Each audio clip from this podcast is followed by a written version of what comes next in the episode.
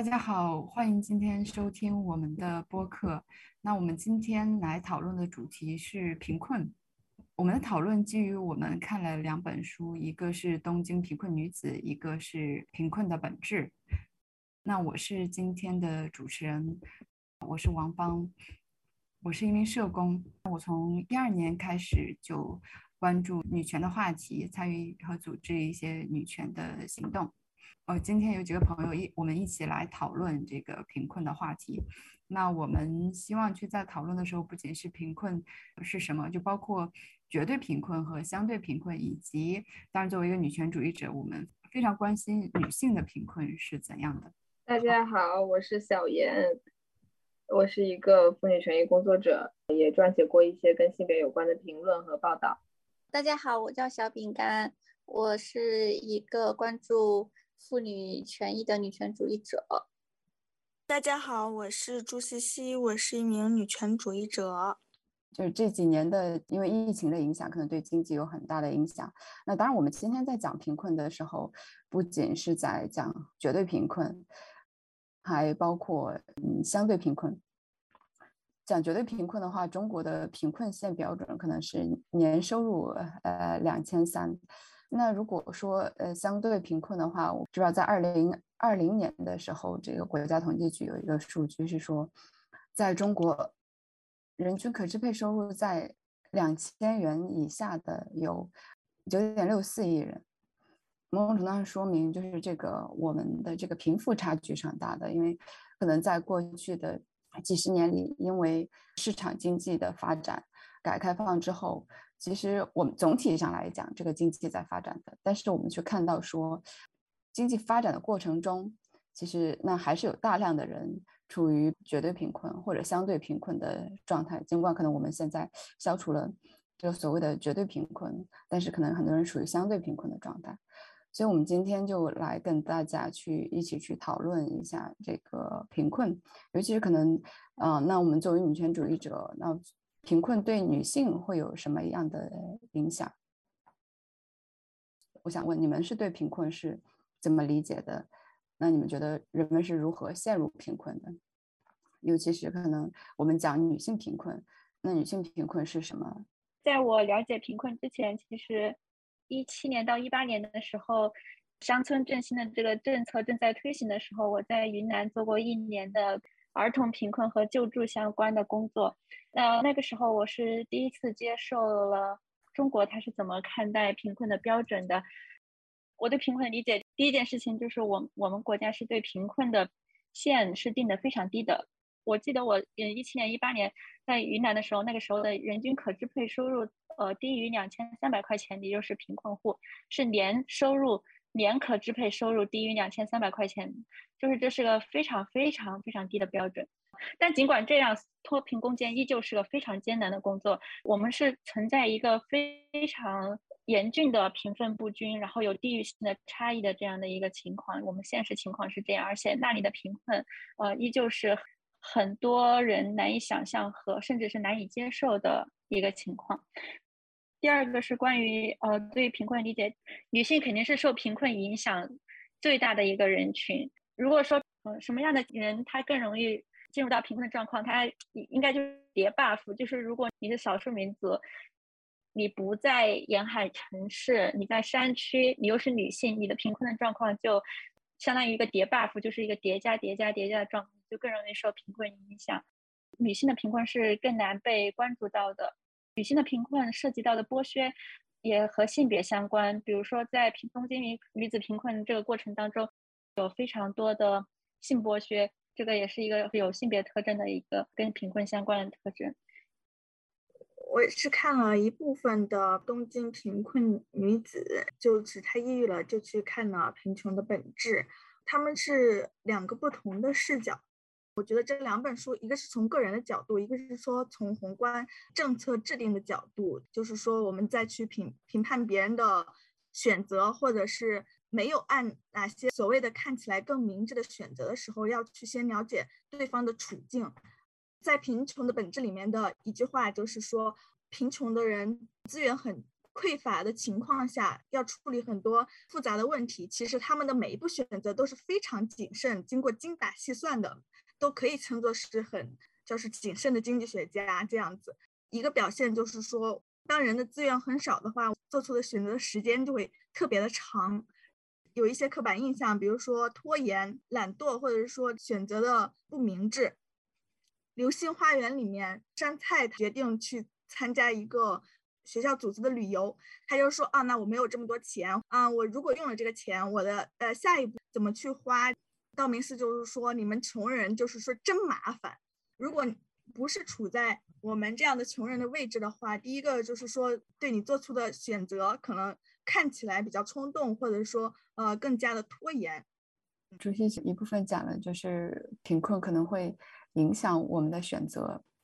我们其实每个人都有很多关于贫困的经验，至少我这个阶级的女性可能是这样，但是我可能平时并不会去把自己定性为一个贫困的人。看了这本书以后，我发现大家。在面对贫困时的那个境遇是很相似的，比如说对一件东西要买的时候要精打细算，呃，你所挣的钱可能除去这个生活必需品以外，已经没有多少可以支自由支配的钱，然后在做一些长期规划的时候，也不会特别有动力，比如说去进行一投资或者是学习。在看这本书之前，贫困女性可能我想到的就是工厂里的女工和性工作者，可能受过教育的女性会是。贫困人群，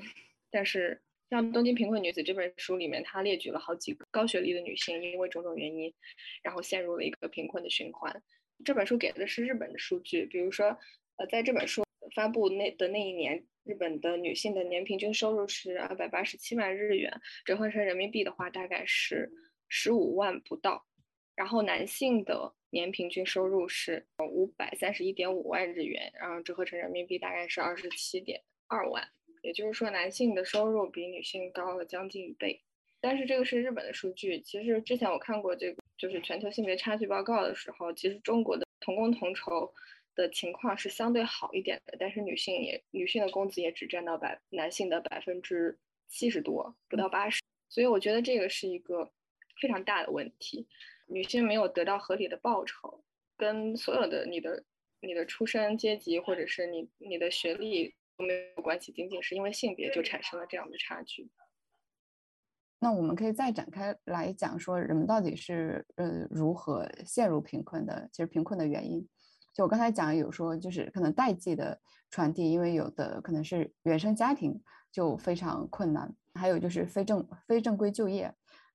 呃，中国也是存在着很多非正规就业的情况，就是那女性也是非正规就业的主要的群体。其实现在经济的状况是很差的，呃，那在这样的情况下，女性可能会受更大的影响。我觉得如何陷入贫困其实是非常非常容易的一件事情。其实疫情当中有非常多的人进入了贫困，特别是女性，比如说。呃，非正规就业，我们国家当中很多女性都从事着家政工呀、保姆啊之类的工作，其实她们都是属于零工经济的一部分，就是她们没有特别稳定的劳动合同，然后没有五险一金，然后当疫情来了，就是这么大的冲击来的时候，她们很容易就失去工作。他们能够获取收入的原因，就是因为他们曾经的身份是非常具有流动性的。就比如说，他如果哪怕他在这个雇主家里干的不开心了，他也可能也有渠道，比如说通过中介去寻找新的雇主。但是在疫情这么严重的时候，他这样的流动性的机会也被剥夺了，所以他就很容易陷入到贫困。而且非正规就业的，像零工经济当中的女性，她们也很难找到比较正式的社会保障资源。我看看了一篇文章，是讲疫情的当中的呃女性零工的，就是她们。疫情发生了之后，淘宝的店的注册率多了三万家，就是可能都是这些因为短暂失去工作了，想要为自己就是开源的这样的人。然后他开淘宝店的大部分都是女性，然后他们想要为自己创造收入，他们精力被投进去了，但是这并不保证他们有新的收入来源，所以这个情况就会越来越糟。呃，贫穷的本质里面也讲到了这个，就是说，因为我们好像可以对贫穷的人提出很多建议，比如说你怎么不去呃看看报纸上哪些招工的小广告，你怎么不去接受技能培训，然后你怎么不去做这个，你们怎么不去做那个？但是因为这个，就是因为他这个成，这些成本都是他的生活已经无力负担的成本。简单来说，为什么那些女性不去做职业培训？首先，他是不是每天都有这个时间可以稳定的去参加一个职业培训？职业培培训是不是免费的？他是不是能够让他取得一个资格证，然后让他进入到有新的就业机会？这些其实都是无法保证的。就有很多的贫困的人，他们花了大量的精力，然后去学习，然后呃花很多的钱，可能需要他们的存款，然后去参加报了一个什么班，然后最后其实都没有得到实际的收益。他们本来。就很难获得一个好的信息的一个渠道，然后改变自己人生的赛道的机会就是没有这么多的。贫困是非常复杂的，有一句俗话叫做“贫困为什么有一张女性的面孔”，因为它也指出贫困的女性化的特征。贫困不仅仅是关于收入和消费，它还关于你在你在这个社会当中的位置，你是否能够得到社会的保障，你是否有公平的就业机会，你是否健康。特别是涉及到女性来说，你的身体是否安全，这其实都是贫困所涉及到的。当你因为各种原因无法流动的时候，你困在家里的时候，你是否更容易可能受到家暴？就是其实这些问题都是被叠加起来的啊。对，其实小品刚刚讲到说这个制度的设计哈，我们这个社会有一些贫困的人的时候，我们是如何调整这个制制度，或者去设计一些政策来保障？受到贫困的人，他能够去就是重新进入这个社会也好，提供一些机会也好，可能在现实中这样的机会是很少的。贫穷的本质上面，更多的就是说，因为贫穷，你对呃改变的信心和对未来的规划的没有这样的空间，然后更容易做出一些短视的选择，在贫困的压力下。也会影响你做出一些冲动的选择。这本书它更多的是性别中立的性的视角，没有非常关心女性。关于女性的性别暴力的部分，其实可以看到在《东京贫困女子》的那个书上是跟它交织在一起。暂时觉得最惨的前几个故事中，最惨的就是一个单身母亲，她为了就是供养她自己和一个小孩，不得不每天拼命的工作。做好几样工作，所以他就没有特别多的时间看护小孩。然后他的小孩就在他工作的时间，就是被他的同居男友是长期的性侵。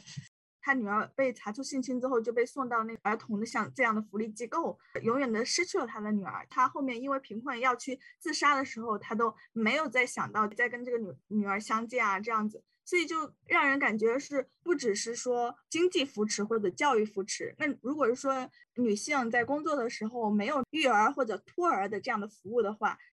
贫困的后后果是加在女性身上的。说关于嗯同工不同酬的部分，比如说就业环境和这种育儿的那个支持的这种安全的保障的体系的不足，除了就是家庭中的性别暴力和。育儿方面的不平等之外，还有就是说职场的性骚扰。如果是说没有这样的制度保障的话，会让女性选择用用脚投票。一个朋友，他就是因为受到了性骚扰，他就呃选择了辞职。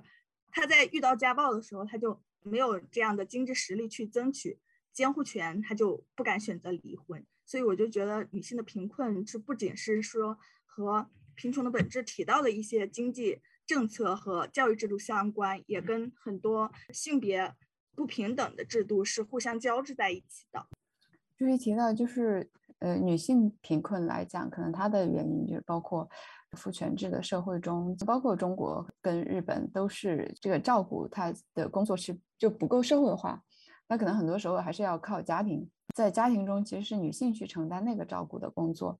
就女性就可能因为这个原因去陷入贫困。就是现在的可能整个就业环境都是非常恶劣的，但是女性环境可能更糟。可能整体上来说，大学毕业生的收入是非常低的，以及职场环境可能充斥着九九六呀、PUA 啊。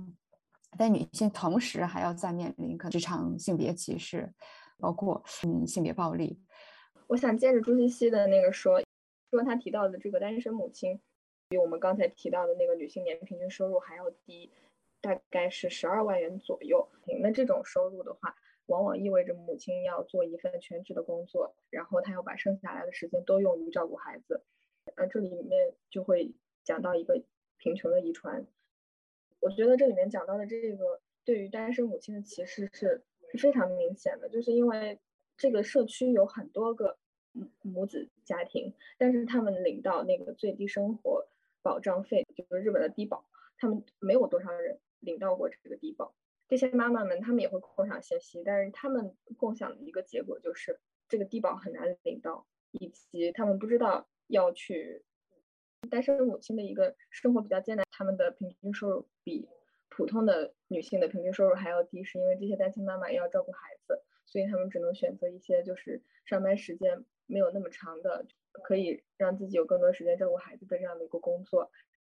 还有他们很多人并不是自主选择成为单身母亲的，也就是说他们往往是遭遇了婚姻的变故。其其中大部分人，他里面提到的案例中几乎都是遭遇了家暴才离婚的。他们的前夫很快就不付这个赡养费了，或有有些人一开始就没有付。日本对于这个不付赡养费的这个行为，几乎也是没有任何实质上的惩罚。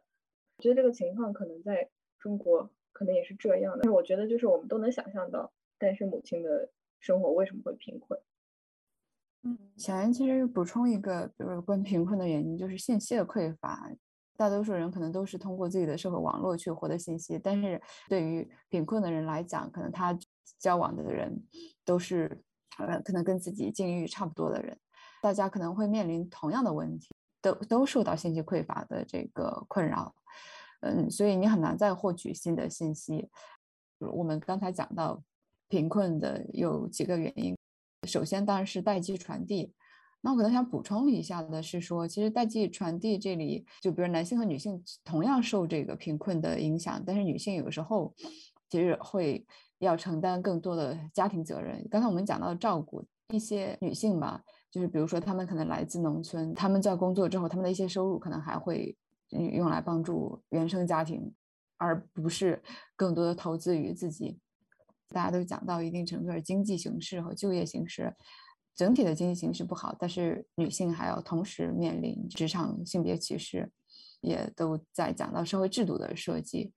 呃，在很多的层面上来讲，制度是在加固贫困的人的处境。那女性在这个制度中引起贫困或者陷入贫困，呃，原因可能就更多。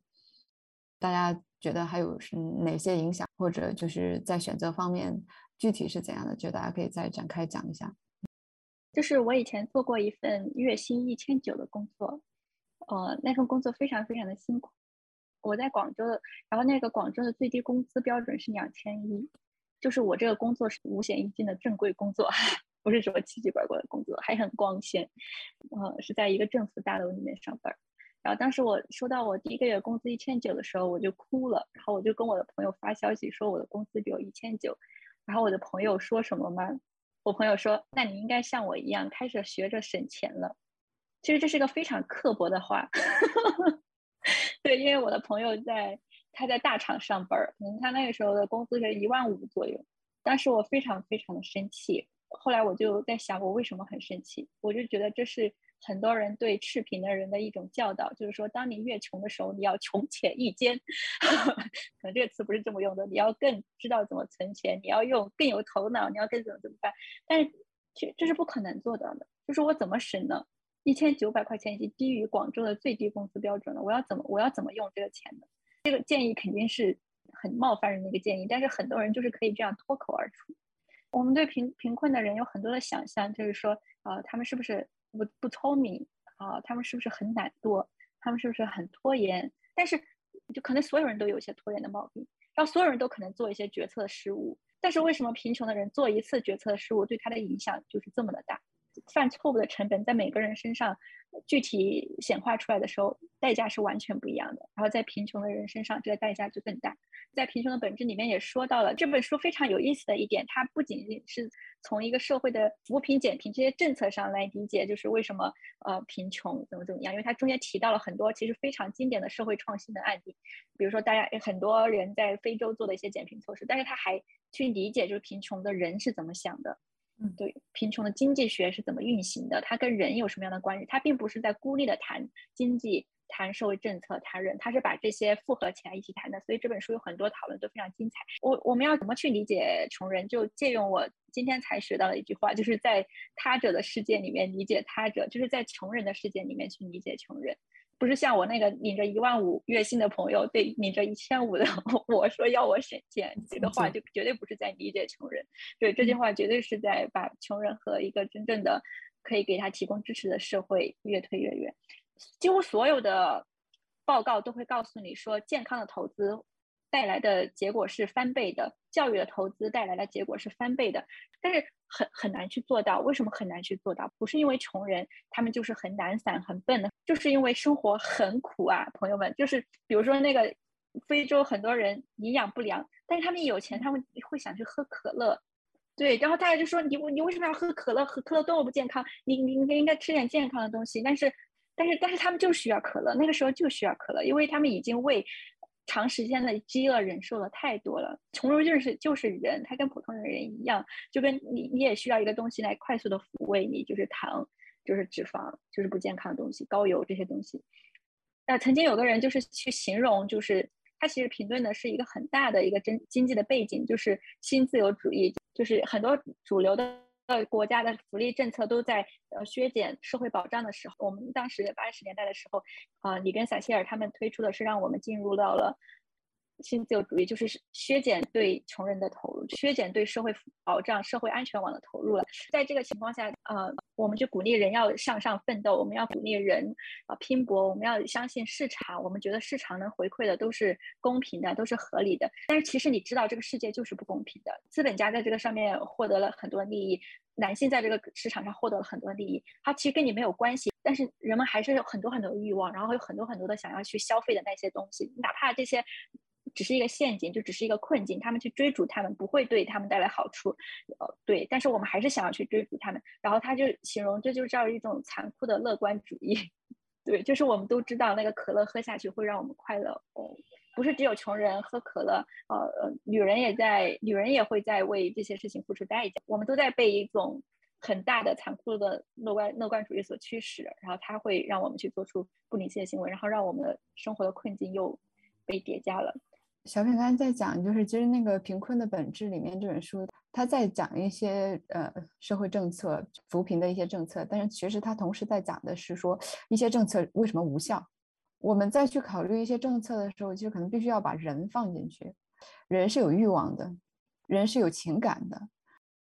小品刚才讲的，可能每个人都会做出一些大大小小的所谓错误的决定，有时候。但这些决定其实可能未必是说它是多大的问题，但是呢，就是可能对于贫困的人，他就要付出更多的代价，以及他可能会带来很多的负面的社会评价。就比如说，人们觉得贫困的贫困的穷人是懒的，但是事实上呢，穷人很多时候他的工作量、他的工作时间非常大的，他几乎没有什么娱乐的时间、休息的时间。这也是一种很大的社会污名。嗯，接着那个小饼刚说到的新自由主义，因为呃，东京女贫困女女性这里也讲到，就是日本在小泉纯一郎政权开始新自由主义路线之后发生的这种职场里的权力欺压、性骚扰、虐待和黑色劳动在变多，政府开始就是减少对公共事业的投入，他们撤掉了很多这个补助金。让市场去运作，相信这个市场有自我调节的能力。但是，往往在这样子的一个本来就权力不平等的一个市场里面，这些欺压往往会变得更猖獗。就比如说，小泉纯一郎执政后，给地方自治体的补助金削减了很多，然后政府机构就开始把他们的一些工作外包出去。这些所谓外包出去，就是在我们国家也有，就是非编制人员，就是非编制人员承担了很大的工作。但是他们的工资、福利待遇等等，都比这个有编制的所谓的这个正式的员工要少很多。其实日本他们说的这种合同工，往往都是女性。其实是这个体制，就是市场和政府，他们都在压迫最底层的人。我每次想到这种就是穷人有罪论，它其实就是跟在 Me Too 中我们说的受害者有罪论是很像的。他们忽视了真正造成贫困的是是有权利的人。女性的贫困，讲到性别的问题，就是更应该看到这种结构性的差异。我看《东京贫困女子》这本书的时候，就是这些女性之所以陷入贫困，真的就是因为她们是女性，她们在某一个时间点选择了婚姻和生育，然后这个就让她们变得更加贫困。但如果她们不选择婚姻或者生育，她们甚至她们有一些人可能离了婚以后也没有再抚养小孩儿，但是这个社会依然不欢迎这个曾经做过家庭主妇的女人重返职场，或者是一个女性，她仅仅是因为过了四十四岁就完全找不到工作。在我们国家反对旧社会的时候，其实穷人还是很光荣的。比如说什么旧社会鞭子抽我身，然后我就翻身做主人了。就是感觉穷贫穷意味着你高尚，就是样板戏中会有高尚的品质，或者说未来会有无限的潜力。现在就是说跟主流话语的改变也有关，更多的不管是说刚才提到的育婴的责责任啊，还有很多嗯政府公共部门承担的福利的责任是呃回归到个人的。小严讲的像《Me Too》里面要求完美受害者一样，社会要求完美的穷人。你既然已经这样了，你你你人生的所有目标就是改变贫穷，你不能有就是改变贫穷之外的需求。贫穷的本质里面提到一样的有限的钱，你你应该呃着重那个所有的注意力用来去做对你改变你的贫困状况有有用的那个事情。但是对他来说，这个当下。也比较重要，就让他支撑现在活下去，就是就是一件很重要的事情。比如说，贫困女子里面有一个人，他就说我对未来没有希望，所以说我不知道哪天就死了。所以说欠几千万日元和欠几百万日元对我来说没有什么区别。所以我觉得，不仅是那个现在的资源的丧失，对对以后的信念的缺失，也会影响现在的选择或者对未来的规划。对穷人能够生存的很好，就是这种不理解，也有一些代际的差别。我们的上一辈也会觉得，啊，那你穷人有手有脚，做什么不能做？我们的上一辈可能你学一个技能，你你你就去做学徒是不要钱的。那我们要转业的时候要学一个技能，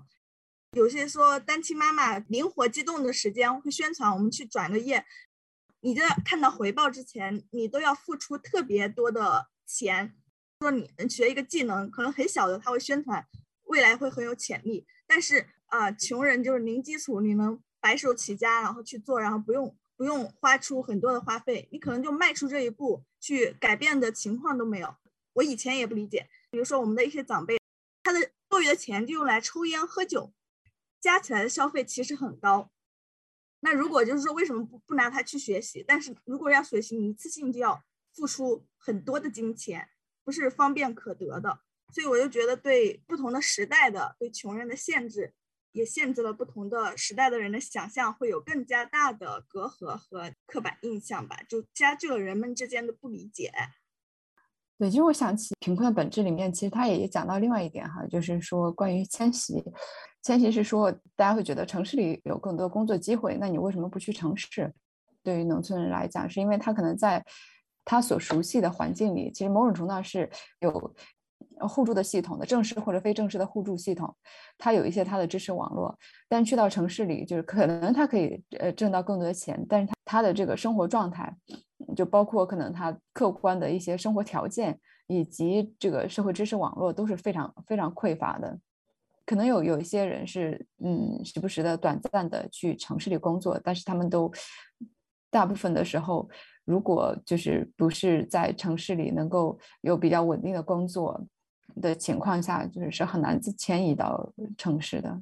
对，包括可能在中国很多，嗯，农民工啊，可能在城市都只是一个过客。像前几年那个北京，就是清理这个低端人口，就是你你随时可能会被这个城市给抛弃的。女性贫困的想象，我我觉得那个东京贫困女她的例子里面，其实驳倒了一些很多的刻板印象。就我们毕业的时候，老师就是说，女生找不到工作，你还可以找一个老公啊。女性的贫困的重要性被包括一些单位的忽视。我有个小伙伴就说，如果他的那个职员是男性，工资不高的话，会给他提供更多的机会，就是说他要去。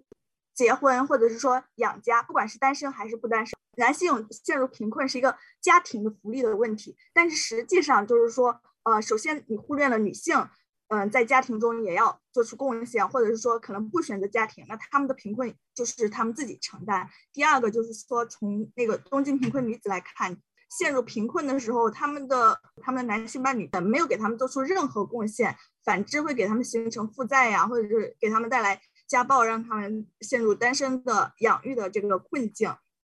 这是也是打破一种人的想象吧。我参加过一个展览，那个展览的的主办方叫向穷困者学习联盟，然后它的展览的名字叫呃贫穷人的台北。那个展览就是他复原了一个就是在台北生活的穷困的人，他看到的台北是什么样子的。他当时也提到了一些女性的贫困和精神障碍的贫困。然后我印象很深的一个例子是一个阿姨，她可能五十几岁了。可能是七点半的时候，他坐在公园里面吃他的早餐的时候，然后就有一个家长带着他的小孩从旁边走过，然后就说他：“你看看，你不好好读书，你将来就七点半坐在公园里面，就是穿着这个衣服过这个日子。”但是这个阿姨其实是这个台北的清洁工，凌晨四点就开始工作了，她要在很多人上班之前把街道打扫干净。还有一个妈妈带三个小孩，然后他们。吃饭的时候总总是不会在有人看到他们的地方吃饭，因为别人就会说他，呃，你看看就是这种没有工作的人，他们吃饭也吃的挺好的，所以这个污名是非常非常多的。他们一再一而再再而三的，然后，去阻止贫穷的人、穷人有这个信心，然后感觉自己被接纳，然后让他们能够进入到一个真正的社会当中来，其实是没有的。第二个就是我觉得贫穷本质里面讲了非常多无效的。社会政策，但那个社会政策为什么无效？在我上大学的时候，我们有个词非常出名，就叫社会创新。因为当时把大家把社会创新想成了一种奇迹，就是我在这个一个巨大的社会问题当中找到一个支点，然后我去解决那个支点了，然后贫穷的问题就消失了。有时候那个支点是呃女性的水井，哪个非洲部落女性的水井。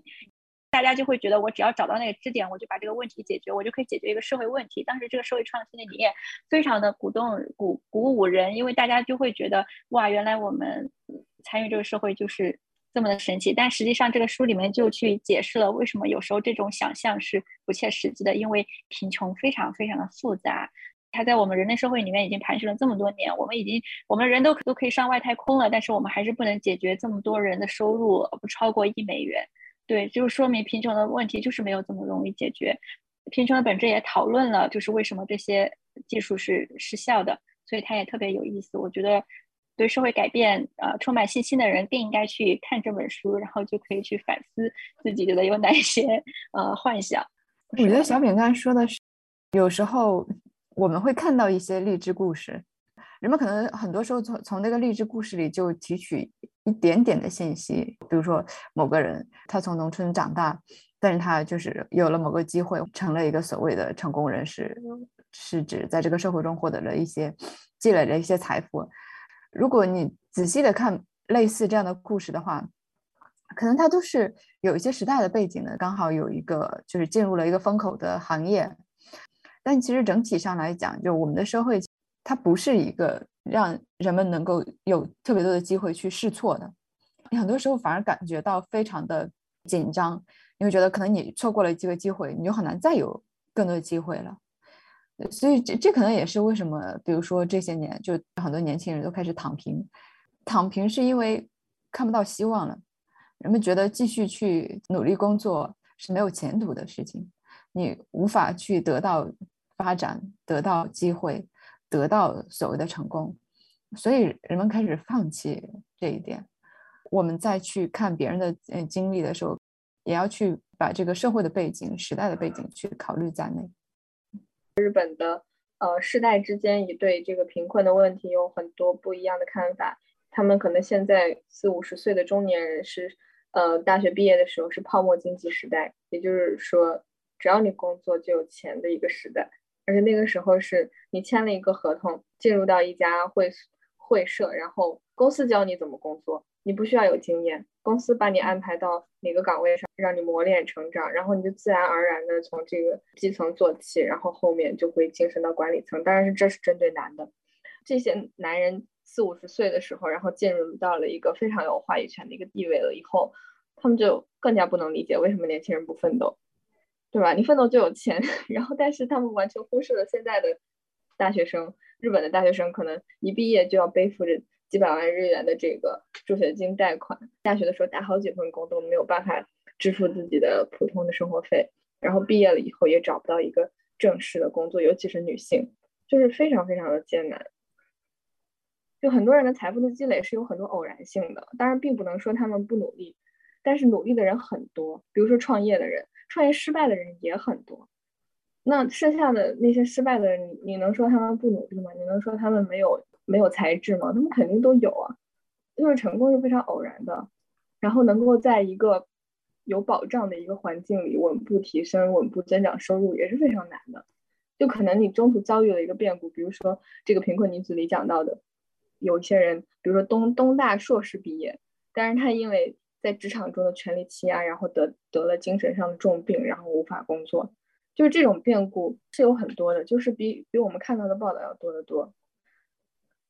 我觉得他们就不管是对贫穷的污名也好，或者说是对这个年轻人的这个蛊惑也好，只要你够努力就可以成功，都是一种对对自己偶然成功的一个合理化。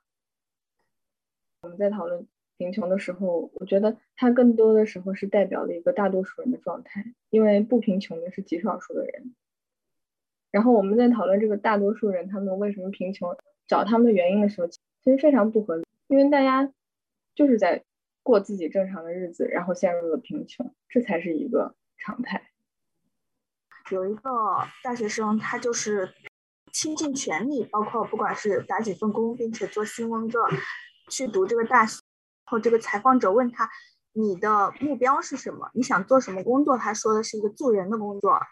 记者就觉得有点遗憾吧，就是说这个没有办法帮助他摆脱贫困。那就是其实也反映了一个现实，就是说很多助人者，穷人帮助穷人，因为一方面他会嗯对落入困境的人更加有共情，然后另一方面也有也跟行业的就是宣传有关。他们他们的行业就是宣传是。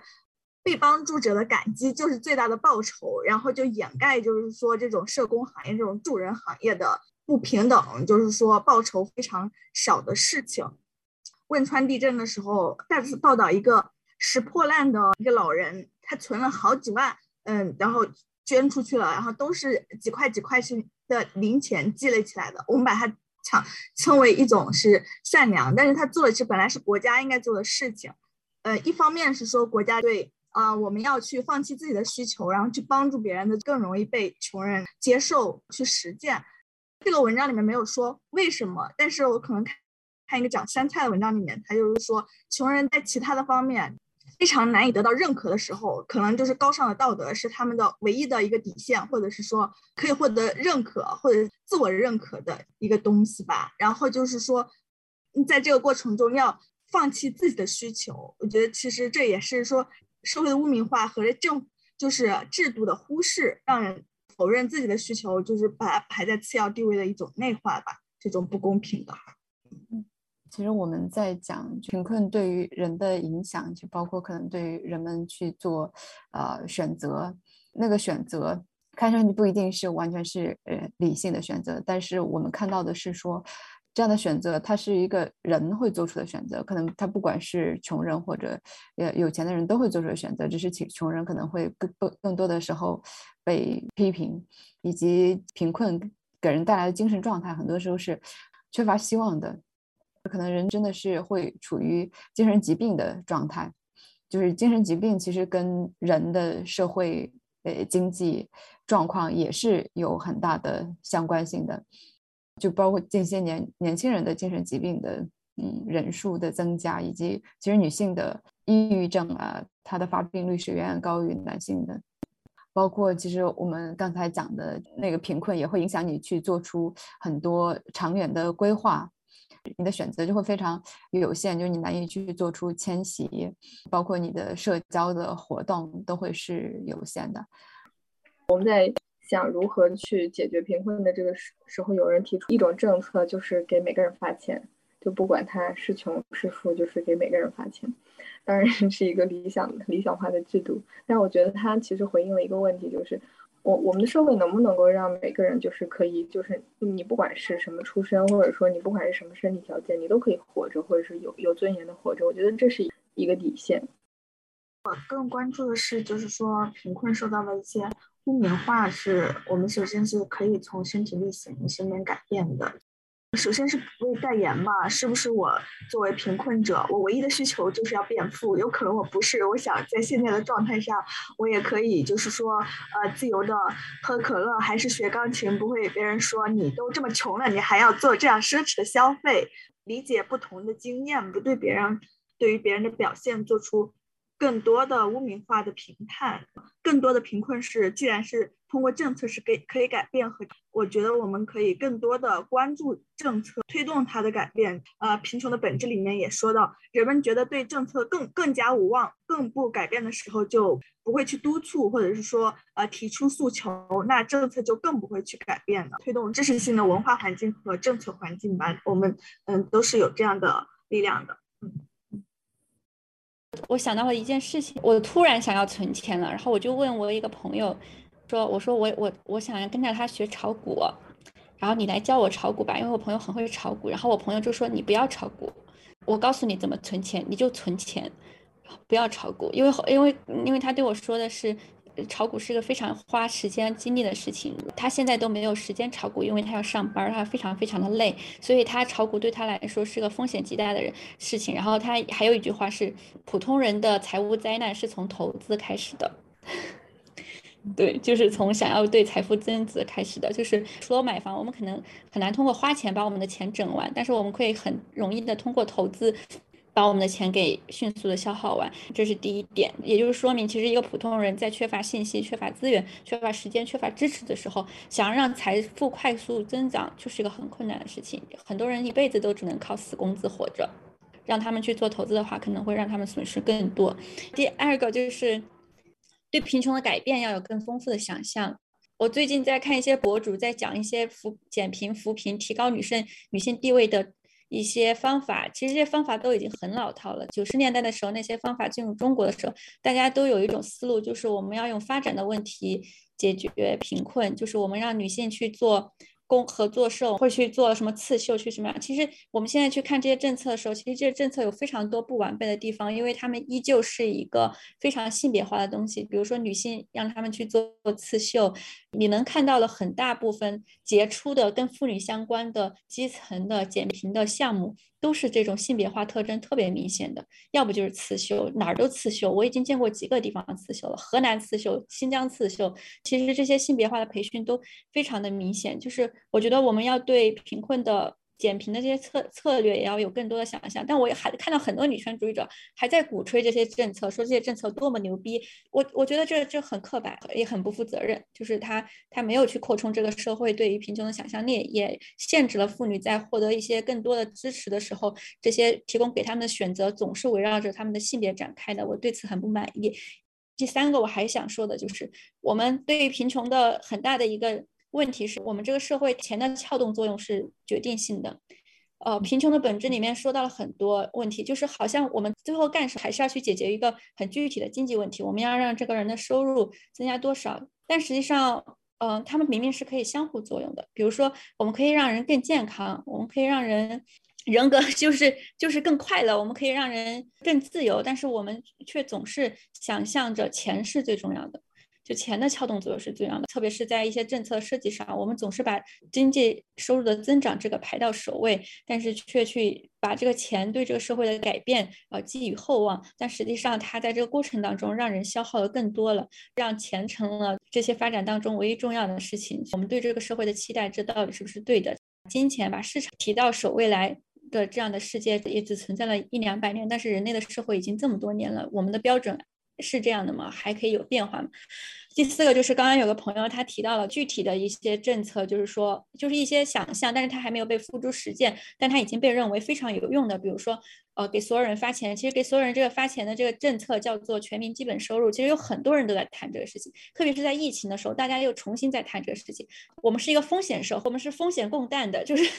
就是疫情来了，所有人都受影响。那我们为什么不可以给所有人发钱？就是让所有人有钱，而且有些人是没有从经济发展当中获益的。比如说那些谷歌、那些 Facebook 那些商业巨头，他们在机器的发展过程当中，在人工智能的发展过程当中唯一受益了，但是很多人却因为人工智能的发展却要失去工作。他们没有因为科技发展受益，为什么不可以给这些人补偿呢？如果我们的人类就是需要这些东西进步的，哦，我们今天在呃讨论的很多问题，它肯定是一种解决方法，它想象力可能还需要更宽阔一些。我觉得一个好的社会就是给人发钱的社会。好的，就是我希望。对，全民全民全民基本收入赶紧实现，不公平的已经维持了很久了。二零二一年的时候，中国的居民可支配收入就是平均数是三万五千一百二十八，但是中位数是呃两万九千九百七十五，就它说明是贫困的其实是大多数。我觉得从个人来讲，就是可能我们都希望去摆脱贫困。但在这个过程中，其实大家都有提到说，就是我们怎么去认识贫困，以及就是摆脱贫困的一些污名化，不为不为贫困感到羞进行自我的贬低，觉得是我们个人的问题。嗯，对，因为我们今天其实很多时候都提到说。贫困其实它是一个社会性的问题，个人当然就不是说完全无法解决，因为它里面可能有有时候有一些机会，但是我们也同时看到的是，其实这个机会有时候是它不是那么可选择的，就是有时候是非常随机的。我们能够正确的看待这一点，其实也是呃非常重要的。就是大家都希望说，我们每个人的状况、经济状况或者精神状况。都可以是不断的改善的，但是就是我们要同时看到，有些人可能是很难改善的。那我们怎么去理解他们的生活？理解，因为整个社会制度的设计，呃，社会缺乏保障而贫困的那些人，我们怎么去理解这些人？我觉得这也是我们今天可能去做这个分享很重要的原因。我们今天的分享就到这里，嗯，谢谢大家的收听。